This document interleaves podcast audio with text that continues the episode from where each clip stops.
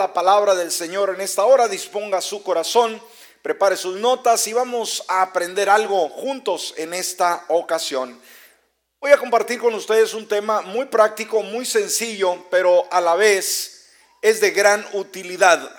Sea de ayuda y bendición para su pastor. Amén. De eso vamos a estar hablando. ¿Cuál es el título?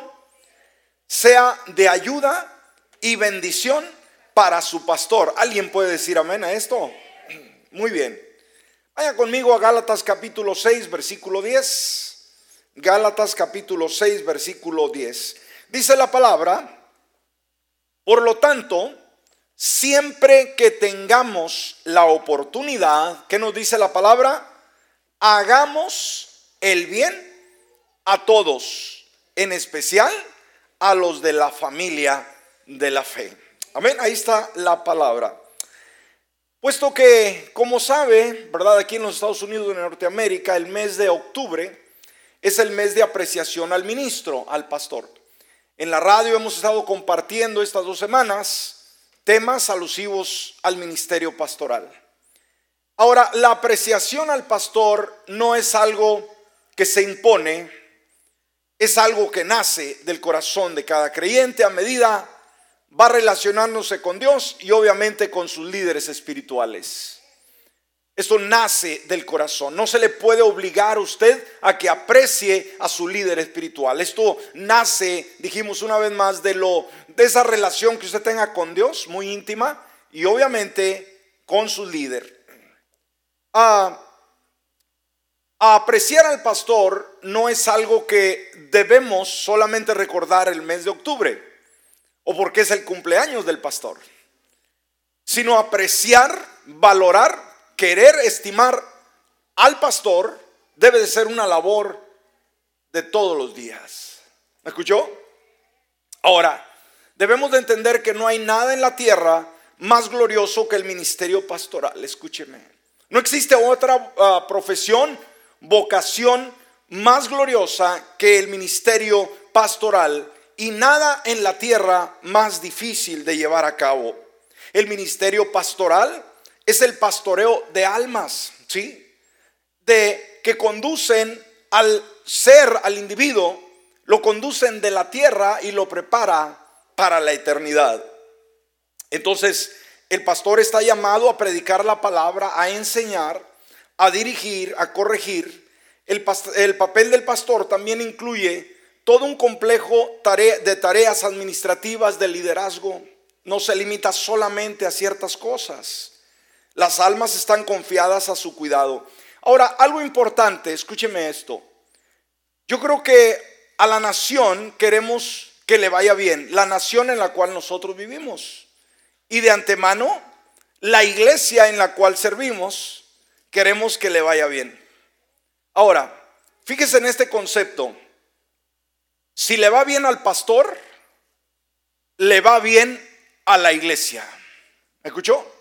Y si le va bien a la iglesia, le va a ir bien a la nación. ¿Me escuchó? Una vez más, si le va bien al pastor, si el pastor hace su función de la forma correcta, va a ser productivo, va a ser de bendición. Y obviamente la iglesia va a ser una iglesia viva, va a ser una iglesia eficaz que trasciende. Y cuando la iglesia, estamos hablando a nivel general también y local, cuando la iglesia marca la pauta, cuando la iglesia es una comprometida con el Señor, obviamente la nación, nuestra nación donde radicamos, va a ser bendecida. ¿Estamos de acuerdo? Ahora, usted eh, querrá, eh, se podrá preguntar y decir, bueno, ¿cómo puedo yo apreciar a mi pastor? El aprecio no es solamente decir que lo aprecio, sino involucra acciones, involucra una labor, involucra trabajo. No es solamente un buen deseo decir, yo lo aprecio, pastor, pero ahí lo veo al mes. Yo lo, yo lo aprecio, pero el siguiente domingo nos vemos, pero en toda la semana no lo vi. No supe qué estuvo haciendo, no estuvo involucrado en algún rol de la iglesia. Entonces déjenme compartir con ustedes, dijimos, unas sugerencias, algunas formas en las que puede usted, escúcheme, como miembro de la iglesia, a ser de gran ayuda y bendición para su pastor. Y esto surge una pregunta, ¿cuántos de ustedes quieren ser de ayuda a su pastor? ¿De veras? ¿Cuántos quieren ser de ayuda a su pastor? Yo creo que todos. Bueno, vamos a ver que estas sugerencias prácticas le ayuden a usted y a otros también dentro de la iglesia a demostrarle amor, cariño, respeto, aprecio y sobre todo apoyo a su pastor y a la familia pastoral. Sabe, el apóstol San Pablo nos anima de una forma muy concreta a ayudar a nuestros líderes para que estén saludables. Ahora, cuando hablamos de estar saludables, no se habla solamente del asunto eh, físico, aunque es de suma importancia. ¿Cuántos pastores han muerto a causa de la pandemia? ¿Cuántos pastores están intubados el día de hoy? ¿Cuántos pastores simplemente no pudieron seguir llevando a cabo la labor ministerial a causa de su salud? Pero no basta solamente con estar sano físicamente, sino también tiene que estar sano emocionalmente. Amén. Tiene que estar sano mentalmente, tiene que estar sano en todos los aspectos. Entonces el apóstol nos anima a ayudar. Escúcheme, usted es una ayuda para que su pastor esté saludable. ¿Me escuchó? Mire, primera Tesalonicenses 5, 12 y 13. Amados hermanos, dice, honren a sus líderes en la obra del Señor. ¿Qué dice la palabra que debe de hacer cada miembro? Honrar a sus líderes en la obra del Señor. Ahora, ¿usted entiende ese concepto de honrar? No solamente saludar. Muchas veces somos muy tajantes, muy cortantes y muchas veces no tenemos una cultura de honra. Hemos sido quizás creados en un hogar o en un ambiente donde no hemos sabido honrar a papá, a mamá. ¿Cómo vamos a poder aprender a honrar al líder o los líderes que Dios puso para que nos guíen del camino, dijimos, de la tierra al cielo. Honren a sus líderes en la obra del Señor. Ellos trabajan arduamente entre ustedes y les dan orientación especial. Y luego dice el 13, ténganles mucho respeto. ¿Qué dice la palabra que hagan?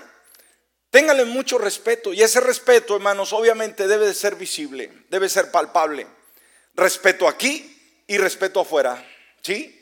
No solamente respeto cuando está frente del pastor, sino en su casa, con sus hijos, con sus amigos, con sus amistades y también con los miembros de la iglesia. ¿Cómo se expresa usted del líder o los líderes de la iglesia dentro de la misma congregación cuando platica? ¿Sí? Allá en, en la calle, en el trabajo, en el supermercado, en la escuela, ¿cómo se expresa usted de su pastor? ¿Tiene respeto hacia él? O simplemente no tiene temor. Bueno, ténganle mucho respeto y de todo corazón demuéstrenle amor por la obra que realizan. De todo corazón demuéstrenles amor por la obra que realizan y vivan en paz unos con otros. Muy interesante pasaje, ¿no cree usted? Que nos encara, nos eh, eh, eh, sacude ¿no? el, el petate de alguna vez con relación a la honra.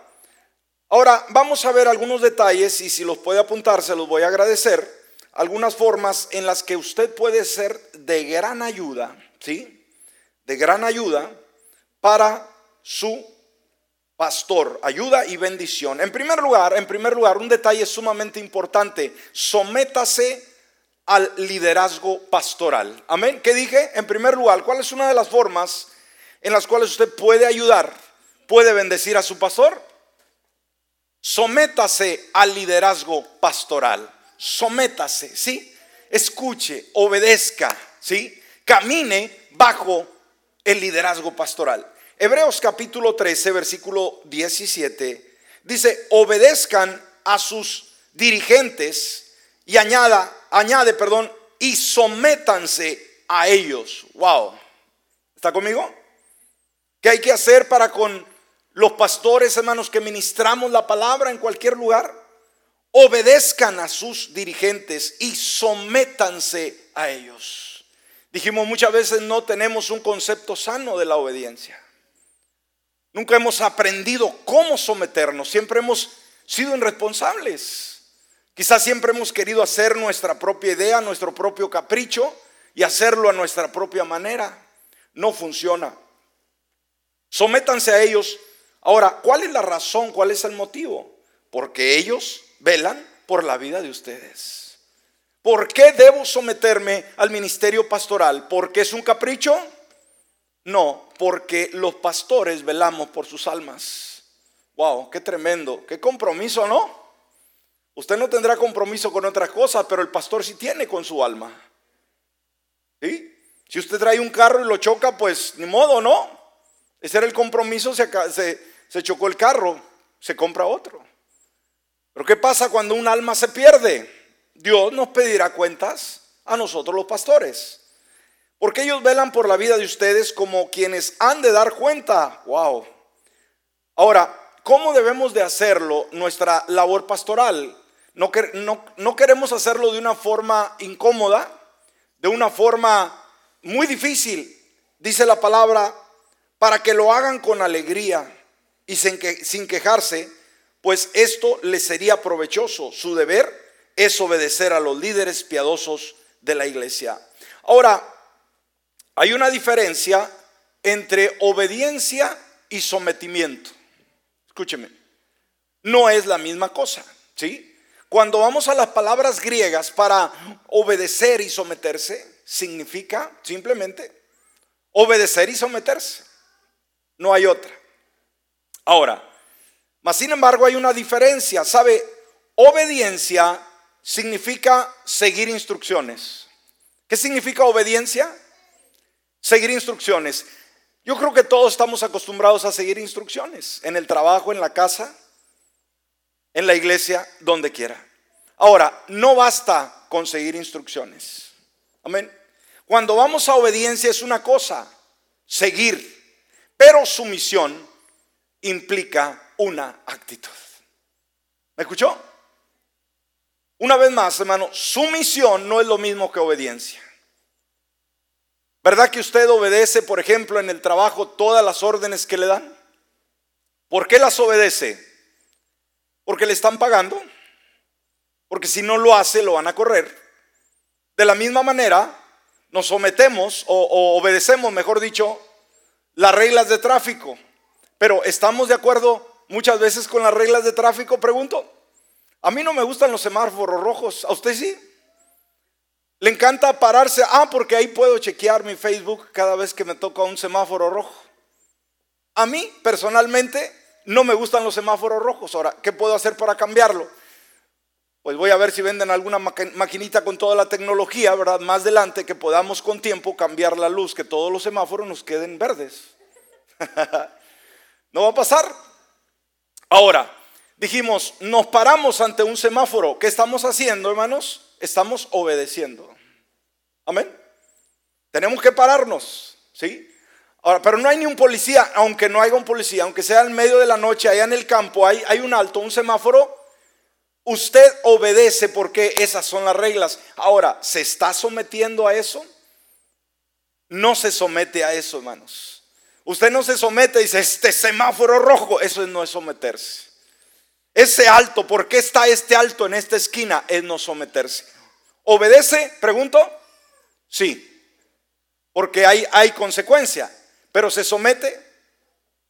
Usted dice, gracias Dios y gracias por la ley que puso este semáforo rojo. No. ¿Me explico?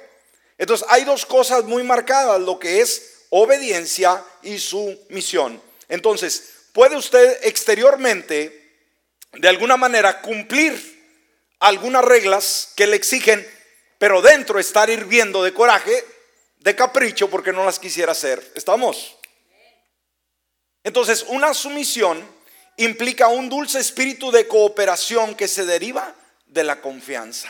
Esa es sumisión. Confía que los líderes se preocupan por sus mejores intereses y por tanto usted lo acepta. Ahora vamos rápidamente para ir avanzando, hermano, vamos a brincar aquí un tramito. Vamos Punto número dos. Ore por sus pastores y su familia. Amén. ¿Cuál es este segundo concepto?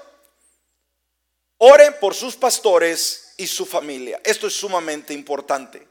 Santiago capítulo 5, versículo 16, en su segunda parte, dice, la ferviente oración del justo, obrando eficazmente, puedo, o puede, mejor dicho, mucho. Entonces, ¿por qué orar por los pastores? Porque cuando usted ora por ellos, los va a mantener, los va a mantener sensibles a la voz de Dios, al liderazgo y a la tarea que se le ha encomendado. Amén.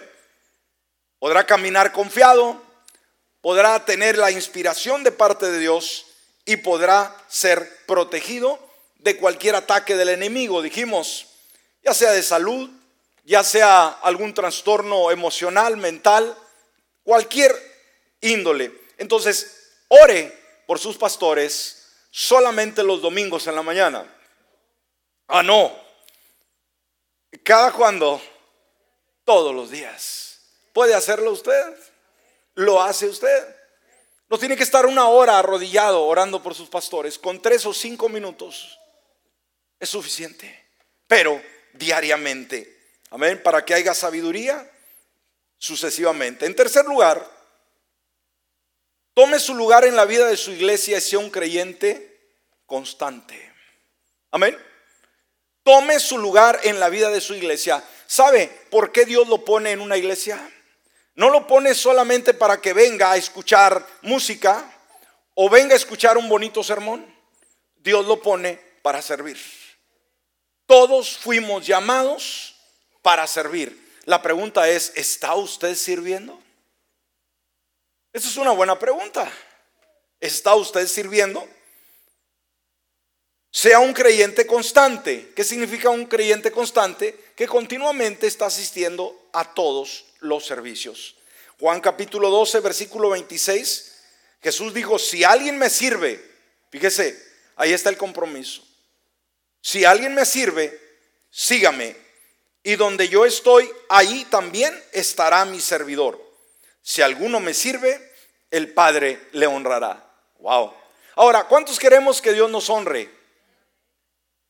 Yo creo que todos anhelamos ser honrados por Dios. Decir, ¿cómo? No, no, yo soy creado para honrar a Dios. Pues ¿sabe que la Biblia nos dice que Dios también honra a las personas? Mm. Y qué interesante, ¿no? Permitir que Dios nos honre, que sea Dios el que trae honra a nuestra vida. Entonces, ¿cómo podemos nosotros permitir que Dios nos honre? Sirviendo, sirviendo. Amén. Entonces, ¿cuál es su responsabilidad? Asista, escúcheme, y apoye regularmente los ministerios de su iglesia.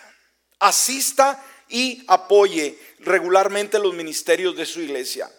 Descubra su don espiritual y úselo. ¿Me escuchó? ¿Sabe que todos tenemos de perdido un don espiritual que Dios nos ha dado? Todos. Usted que está aquí, decir, ¿cuántos admiran, por ejemplo, el don que tienen eh, los del grupo de alabanza. Tocar una guitarra, tocar una batería, tocar un piano, cantar. Estos son talentos. Ahora, ¿cualquiera de ustedes puede tocar una guitarra? ¿Cualquiera de ustedes puede cantar aquí? Entonces, usted no puede tocar guitarra, usted no puede cantar, usted no puede hacer aquello o lo otro, bueno, busque cuál es el don que Dios le ha dado, porque sí lo tiene. Pero si usted no se preocupa en saber cuál es esa habilidad espiritual que Dios le ha dado, se lo va a perder. Y va a pasar el tiempo y se va a morir usted y se va a ir con esa maleta, ¿sí? Con su don, con su habilidad, sin haberla usado. ¿Por qué? Porque nunca se dio tiempo. No sé cuál es su actitud con relación a la iglesia, con relación al Señor. Pero debemos de cambiar nuestras actitudes que están distorsionadas y pensar que venir a la iglesia es solamente venir a oír. No, venimos a oír para ser transformados, para ser expuestos a la palabra y que algo efectivo se produzca en nosotros. Un cambio en el cual ahora, ahora somos personas que tenemos otra actitud, pero también tenemos el deseo de ser parte integral del reino de Dios, de la obra del Señor. Entonces, Elija servir en un trabajo de voluntario dentro de la iglesia y sea fiel. ¿Sabe? Aquí en la iglesia, hermanos, tenemos más de 50 voluntarios. Fíjese. en las diferentes áreas, músicos, cabina, eh, ujieres, maestras, maestros y cuantas otras más personas voluntarias. Y siempre, hermanos, estamos necesitando más. Siempre estamos necesitando más. Pero ¿sabe cuál es el problema? Que muchas personas simplemente no quieren involucrarse en el voluntariado. Y cuando usted no se involucra, eso a nosotros como pastores no nos ayuda. ¿Me escuchó? Eso no nos beneficia en lo absoluto. Queremos una iglesia que sea activa. Queremos una iglesia que sea trabajadora, que sea dinámica, que no solamente viene a consumir, que no viene solamente a restar, sino viene a multiplicar, viene a ser parte del avivamiento. Amén. Entonces, hay dos razones, ¿sabe? Se dicen los estudiosos que hay dos razones principales porque una persona se queda en una iglesia. ¿Sabe? Hay gente que visita una iglesia, visita otra, siendo nuevos, y no dice aquí no me gusta, aquí no me agrada, o está por un tiempo y de repente cambia y se va para otra iglesia. Pero dos razones importantes, muy principales, por la cual la persona se queda en una iglesia son estas dos. Primero, las relaciones. Amén. ¿Qué es lo que permite que una persona se quede en una iglesia? Relaciones. ¿Qué significa? Amistades. Si usted no hace amigos, amigas en la iglesia, no nos va a durar mucho tiempo. Y cuando usted no asista a la iglesia, no lo vamos a extrañar. ¿Por qué? Porque no tiene amigos que lo extrañen. ¿Me explico? Es como usted quiere celebrar algo. Se graduó, su cumpleaños y lo que sea voy a hacer una fiesta grande. El problema es, ¿a quién vas a invitar? Tienes el pastel, tienes la comida, pero ¿a quién se invita? A los amigos. Pero si no tienes amigos, nadie va a ir a tu fiesta, ni a tu funeral. Entonces necesitamos fomentar la amistad dentro de la iglesia. Ustedes necesitan conocerse. No es posible que la gente de este lado, de esta sección de la iglesia, no conozcan las personas de aquel lado. Y que se puedan topar en la tienda y se evangelizan uno al otro y se invitan a la iglesia y dicen, pero yo también voy ahí. ¿Cómo? pues si no te he visto, ¿cómo te llama? Porque no nos damos el tiempo para conocernos, para hacer amistades. Entonces la persona que se va a quedar en una iglesia es porque tiene lazos de amistad con amigos, con amigas dentro de la iglesia. Y la segunda principal razón es la responsabilidad. ¿Cuál es la primera, dijimos? Relaciones, amistades. ¿Cuál es la segunda? Responsabilidad. ¿Qué significa? Estoy haciendo algo en la iglesia. Amén. Soy útil en la iglesia. Me siento bien ser parte de la congregación. Eso me anima a orar por la iglesia y me anima a levantarme temprano, me anima a ser parte integral de esta familia, de esta casa, Roca de los Siglos. ¿Me explico? Responsabilidad. Yo tengo un puesto. Yo tengo un puesto. Sucesivamente. Es como eh, les decía en una ocasión que a una pareja, ¿verdad? estaban ya el sábado en la noche y ya había amanecido el domingo y le dice el esposo a la esposa, hoy no quiero ir a la iglesia. ¿No quieres ir a la iglesia hoy? No, no quiero ir. Pero tienes que ir. ¿Pero por qué tengo que ir? Es que hay muchas razones por qué tú tienes que ir. Dime cuál es una razón. Es que tú eres el pastor. ¿Me explico? No puede darse uno el lujo de decir, hoy no voy. Hoy no voy. A ver, esa es mi responsabilidad, pero pensemos generalmente. Entonces el, el voluntariado comprueba estas ambas cosas, que las relaciones y la responsabilidad es lo que lo mantiene unido a una iglesia. Cuando usted sirve, usted cumple con el propósito de Dios para su vida. ¿Sabe usted que todos tenemos un propósito en la vida? ¿Para algo nacimos? Sí, esto es importante. Usted no nació como un macetero que está siempre en el corredor. Usted nació con un propósito. La pregunta es, ¿sabe cuál es ese propósito? Enfóquese en ello. ¿Sí? No todos llegarán a ser predicadores, no todos llegarán a ser grandes evangelistas o cantantes, pero todos tenemos una función en el cuerpo de Cristo, que es su iglesia. Amén. Entonces dijimos en tercer lugar, tome su lugar en la vida de la iglesia. ¿Quiere usted estar otros 10 años sentado en esa silla sin hacer absolutamente nada, sin ningún compromiso? No es sano, no es saludable para mí ni para Dios, ni para usted. Involúcrese, tome su lugar en la vida de su iglesia y sea un creyente constante. Algo que ah, nos va a permitir llegar muy lejos es la constancia. Cuatro, esto es muy importante. Tómese el tiempo para comprender la personalidad, la visión y sobre todo el corazón de su pastor. Una vez más se lo leo. Tómese el tiempo en primer lugar para comprender la personalidad. ¿Qué es la personalidad, hermanos? La personalidad es aquello que nos distingue de una persona a la otra. Todos tenemos personalidades diferentes, todos. Dios nos hizo diferentes. Dios cuando nos hizo, como alguien dijo, usó un molde y cuando terminó simplemente rompió el molde. Ya no usó para ser alguien más. Entonces todos somos diferentes, ¿sí? Ahora hay gente muy ah, alegre, hay gente muy ah, dinámica, hay gente que cae bien, hay otra gente que cae mal, sucesivamente. Bueno, usted como eh, rebaño, como miembro de esta congregación, usted debe conocer la personalidad del pastor. Ahora, no somos hermanos paracaidistas que llegamos ayer. La iglesia ya tiene 23 años. Aquí hay gente que nos conoce anterior a esos 23 años. Entonces debe conocer la personalidad de su pastor. ¿Cuántos de ustedes conocen un poco de la personalidad de su pastor? ¿Cuántos saben qué es lo que le gusta? ¿Cuántos saben qué es lo que no le gusta? ¿Sabe usted lo que me enoja? No, no, yo no sé. ¿Sabe usted qué comida me gusta? Ya ve, conoce muy poco de la personalidad del pastor. Entonces usted tiene que conocer cómo actúa, cómo piensa. No quiera usted meterme, enfrascarme eh, en, una, en un cubo eh, que usted cree. Dice, pero ¿por qué el pastor no es así? ¿Por qué no hace esto? ¿Por qué no, se, no piensa así? ¿Por qué? Porque no soy usted. ¿Me explico? Entonces, ¿qué tiene que hacer? Tenemos que respetar la personalidad de cada quien. Usted tiene que respetarla y la forma de respetarla es obviamente conociendo, comprendiendo la personalidad del pastor. Y en segundo lugar, la visión. ¿Cuál es la visión? ¿Cuál es el sueño que Dios ha puesto en su corazón para esta iglesia? Amén. Una vez más, volvemos a lo, a lo mismo.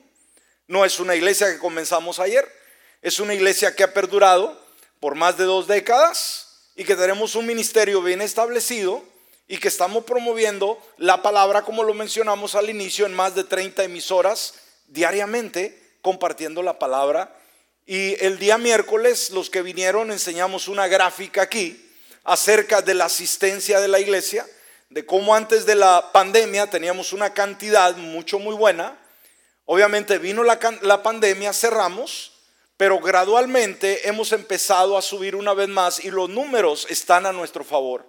Tenemos una buena membresía.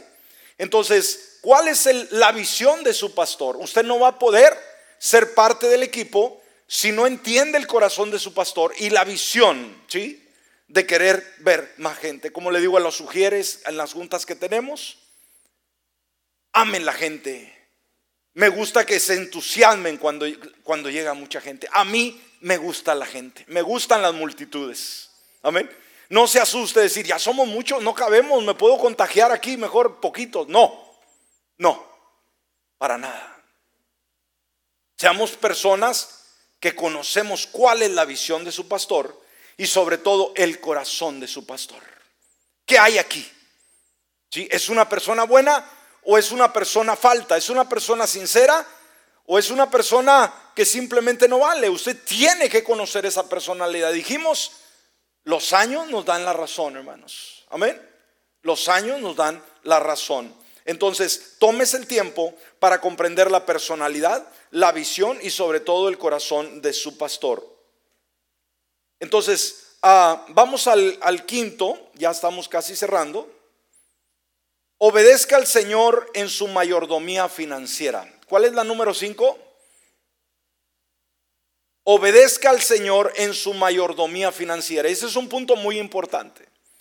¿Qué es mayordomía financiera? Entender, escúcheme, que todas las finanzas que tenemos, no somos dueños de nada. ¿Me escuchó?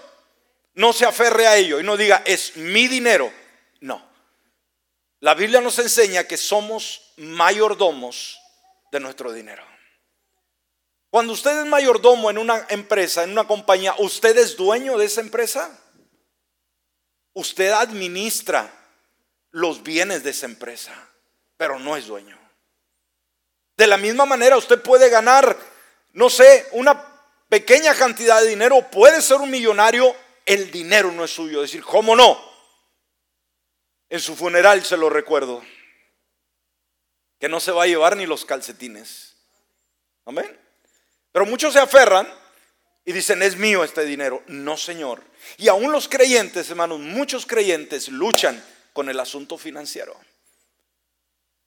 Son muy, muy fijados, son muy codos para la obra del Señor. Dios no honra eso. Segunda de Corintios capítulo 9, versículos 6 y 7. Digo esto. Y aquí habla, hermanos, de un concepto financiero. Aquí no habla de otra cosa. El, el, texto, su contexto original es las finanzas. Aquí no dice, no, es que si sembramos amor, vamos a sembrar amor. Si sembramos odio, vamos a, cosechar odio. Eh, vamos a cosechar esto. No, no habla, el, el, contexto general o el, el eh, efectivo es este. El que siembra escasamente, cosechará escasamente. Está hablando de finanzas. Este versículo nos habla de finanzas. Entonces, ¿cómo nos ve Dios a nosotros como unos labradores? ¿Sí? Que sembramos. Ahora, quizás usted nunca ha sembrado, ¿verdad? Pero obviamente conoce el ambiente del agricultor. Pero ¿cuál es la idea del agricultor, hermano? Sembrar para qué? Para cosechar.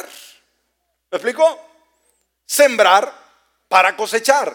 Entonces, de la misma manera, ¿qué queremos hacer en la vida, hermanos? Cosechar financieramente. Y déjeme decirle, el dinero no viene de su empresa, no viene de su compañía, ese es un medio que Dios usa, pero proviene de Dios. ¿Me escuchó? Proviene de Dios. Entonces, aquí nos habla de siembra. El que siembra escasamente cosechará escasamente. El que siembra con generosidad también con generosidad cosechará. Y luego agrega, cada uno de. ¿Qué dice la palabra, hermanos? ¿Quién debe de dar? No, no, no lo escuché. Cada uno. Usted, usted, usted, usted, sí, cada uno que ama a Jesús debe dar. Aquí nadie queda afuera, es que no puedo. Es que soy pobre, hermano. En, en, la regla de Dios, hermano, no se limita a decir que los millonarios den y los pobres no den, hermano. ¿Por qué la persona es pobre? Porque no da porque no se administra bien. Dijo el Señor, los pobres siempre los van a tener con ustedes. Gente que siempre anda pidiendo, que siempre anda necesitado, que siempre anda por la calle de la amargura. Pero sabe, Dios puede prosperarnos. Dios puede bendecirnos financieramente. Pero necesitamos saber dónde está el secreto. Y el secreto está en la siembra. Dice, cada uno de, ahora, ¿de qué manera voy a dar? Como propuso en su corazón. ¿Qué tanto Dios le ha perdonado? ¿Qué tanto Dios le ama? ¿Qué tanto se siente usted comprometido con Dios? Usted no puede, si Dios le sanó de una enfermedad incurable, hermanos, y a la hora de ofrendar usted trae un, dólar, usted es una persona irresponsable. ¿Me escuchó? Recibió un gran milagro de parte de Dios y a Dios no le da más que sobras. Eso no va a tocar el corazón del Señor. Cada uno dé como propuso en su corazón. Muchas veces se ha debatido el diezmo, la primicia, cuánto debo de dar. Mire, no se vaya por números, hermanos. Todo depende de qué tan agradecido, agradecida usted esté con Dios. Si usted está agradecida, agradecido con Dios, usted no va a poner un límite. ¿Por qué? Porque la palabra nos habla del diezmo, del 10%. ¿Se imagina usted, hermanos, qué hace no sé, más de cuatro mil años, el Señor estableció el diezmo, el 10%, y han pasado todos estos años, y, todavía la, tasa de inflación ha subido, pero todavía el Señor, el estándar de Dios es el mismo ¿Me explico? ¿Es el mismo el estándar de Dios? Ahora, ¿todavía voy a seguir con eso? ¿Me explico? ¿Está aquí? Entonces usted no ponga a cifra, decir el 10%, hermanos, escúcheme. Si usted tiene problema con el diezmo, el 10%, hermanos, es lo mínimo que usted puede dar. Decía, ah, sí, escúcheme bien. No crea que usted le está haciendo un favor a Dios al dar su diezmo. El 10% es lo mínimo que lo puede dar a Dios. Pero de ahí depende qué corazón tiene para con Dios, qué agradecimiento. Cada uno dé como propuso en su corazón y añade, no con tristeza ni por obligación, porque Dios ama al dador alegre.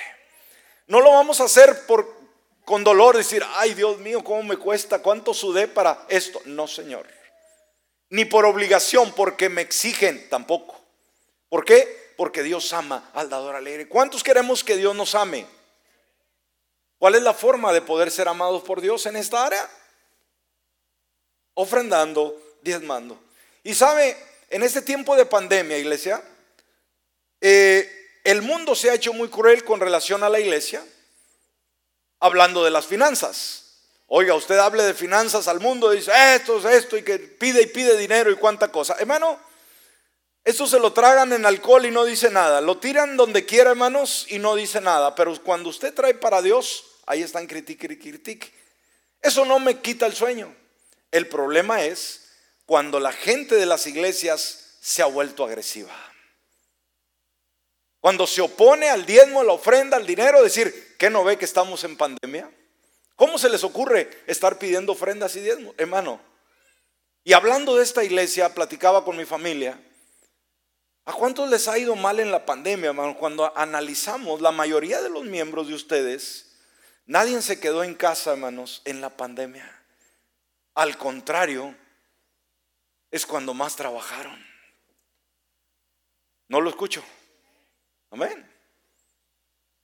Gente ha comprado camioneta nueva en la pandemia lo que nunca había hecho. Gente está prosperada más que nunca en la pandemia. Entonces, ¿cuál es el problema? Decir, no, estamos en pandemia. Miseria del diablo, hermanos. Pero en esta casa no ha faltado pan. ¿Escuchó? En esta casa no ha faltado pan. ¿Por qué?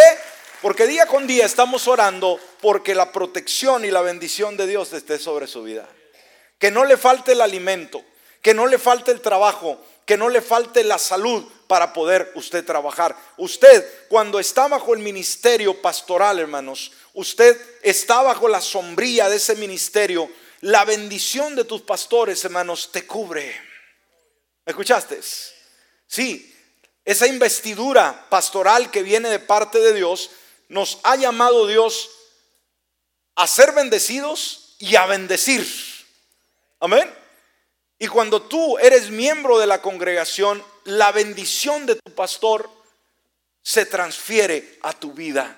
Y siempre pedimos, Señor, que los miembros de la roca tengan los mejores trabajos. ¿Me ha escuchado decir eso? Sí. Que no les falte el, el trabajo. Usted estará luchando allá y acá, pero sabe, usted cuando va a buscar trabajo, cuando va a cambiar de trabajo, no va solo, tiene el respaldo, hermanos, de toda una iglesia y de un ministerio pastoral sano que cree en la bendición de Dios. ¿Escuchó? Ahora la pregunta es, ¿cómo va a responder usted a ese favor de parte de Dios? ¿Le ha ido bien en la pandemia o lo ha ido mal, hermanos? ¿Nos ha ido? Bien. ¿Ha estado usted intubado? Gloria a Dios. Amén. ¿Está sano? Gloria a Dios. ¿Ya le celebramos su, velorio? No. Amén. Entonces hay motivo para adorar a Dios. Bueno, todavía falta mucho más, el tiempo ya nos ha ganado. Así que vamos a poner, ponernos de pie en esta hora y vamos a orar. Iglesia, estos son unos tips, estos son unas aportaciones mínimas, muy sencillas, muy prácticas, en las cuales usted puede ser de ayuda y de bendición a sus pastores. Comprométase el día de hoy y vea cómo Dios bendice su vida y cómo Dios bendice nuestra iglesia local. ¿Le parece? Vamos a orar en esta hora y si hay alguien que todavía no tiene a Jesús en su corazón y quisiera aceptarlo en este momento, es el momento de hacerlo. Ahí donde usted se encuentra, cierre sus ojos y dígale, Padre Celestial, en esta hora yo abro la puerta de mi corazón y te invito a que vengas a morar en él. Perdona mis pecados, haz de mí una persona completamente nueva y que de hoy en adelante pueda amarte y servirte de todo corazón. Por Cristo Jesús. Amén y amén. Ahora le voy a pedir que deje unos minutos su lugar, por favor. Vengamos al altar. Arrímese, aquí hay un altar muy amplio y vamos a hablar con Dios. Yo creo que todos queremos que nos vaya bien en la vida. Queremos que nuestra iglesia le vaya bien. Pero sabe, esto no va a suceder por arte de magia. No va a suceder por casualidad. Tú y yo vamos a tener que provocarlo. No va a ser el evangelista que viene de fuera. No va a ser los eventos que hagamos. No. No, no, no. La diferencia